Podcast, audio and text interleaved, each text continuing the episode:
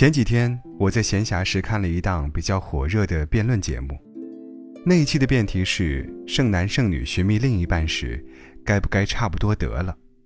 一开始，观众们大多数都把票投给了不应该，可辩论结束时再次投票，却有几票悄悄地从不应该跑到了对方阵营，差不多得了。我还记得看当时结果的时候，那种无力的妥协感。仿佛伴有认命的叹息，带着一丝不甘与委屈，透过屏幕都可以感受到。在早已抛弃父母做主、媒妁之言可以自由恋爱的今天，我们带着对爱情的憧憬，坚信可以在这广阔的天地找到真爱。然而现实仿佛总不尽如人意，找到一个和你各方面都合拍的伴侣总是那么难，有时拒绝别人。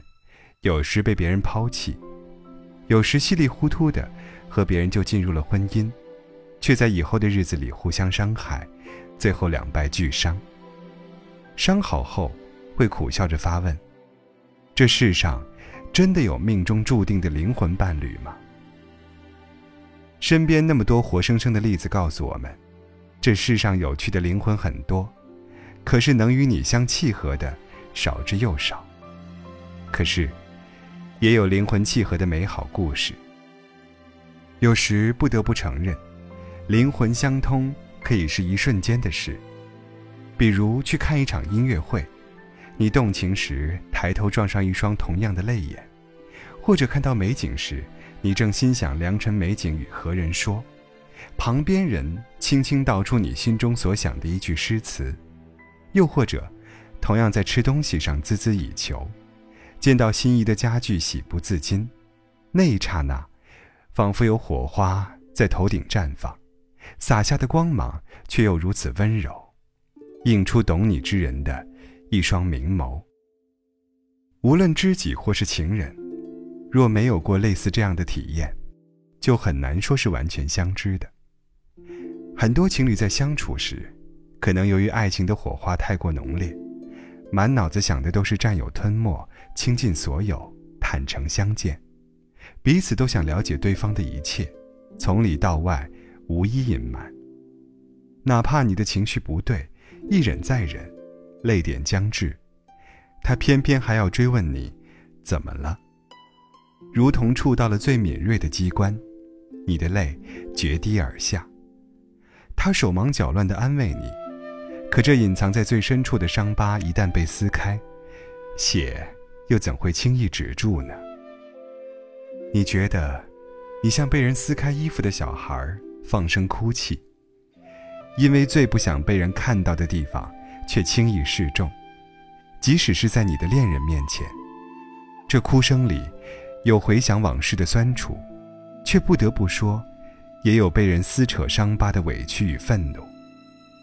然而此时，他若轻轻说一句晚安，或是轻轻拥你入怀，不再追问，不再逼你回忆，你起伏的情绪慢慢平息，心里由衷生出一种感激之情，觉得他因为懂你而约束自己，反而会在某天一个平静的时刻，将他想知道的全盘托出。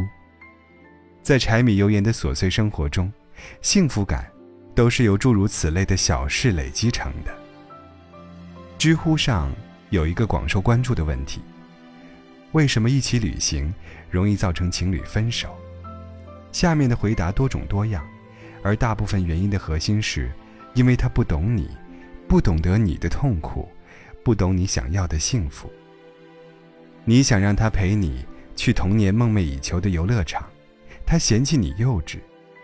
你想让他陪你去逛熙熙攘攘的市场，他厌烦人多拥挤；你累了，想让他帮你排队买个甜筒，他推诿日头太毒。一场旅行让你看到，也许你们俩根本就是两条路上的人。几年的感情投入就此放弃，也许你心有不甘，可惜吗？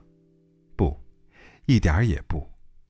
与你天天交颈而卧的人，最起码得是一个珍惜你的人，而不是一个粗暴对待你的梦想、你的愿望、你的期许，让你在午夜梦回时不停叹息的人。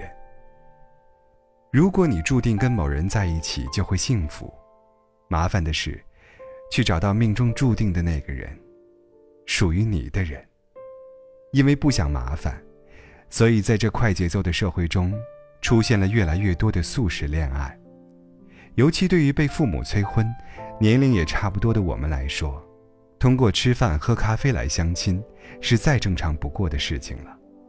聊五分钟，看是否投缘，觉得有兴趣就暗暗记下，没兴趣就敷衍了事，接着接见下一位。若是有幸遇到了还不错的对象，大多数人都会想早点结束单身生活，选择迅速买房、选日子、发喜帖、结婚，开始两个人守望相助的日子。然而，一个人有太多面，两个目的性极强的人坐在一起刻意的聊天，真的能完全把自己的一切展现给对方吗？在那么短的恋爱时光里。甚至两个人客气的假面还没有褪去，真的可以做出最重要的决定，把自己的一生托付给对方吗？居高不下的离婚率告诉我们，同床异梦的夫妻不在少数。太多人悔恨地说：“当初我怎么就没看出来他是这样的人呢？”但其实，你没看出来你们性格不合，这并不能简单的怪罪对方。恋爱时，两人柔情蜜意，互相体贴谦让，急急忙忙走进了婚姻，以为自己已经得到了幸福。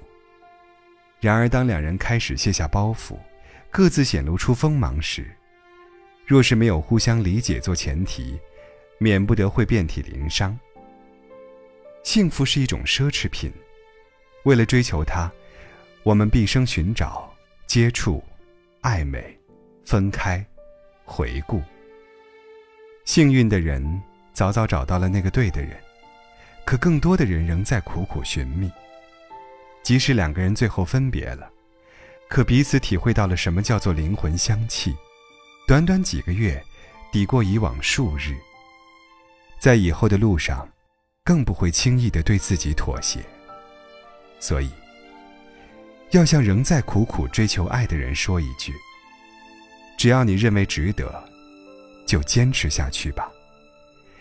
等你最终遇到那个人时，可以如释重负的对他说：“我见过千人千面，多少人间殊色从身边拂过。可是，我一直只想等你这样一个契合的灵魂。”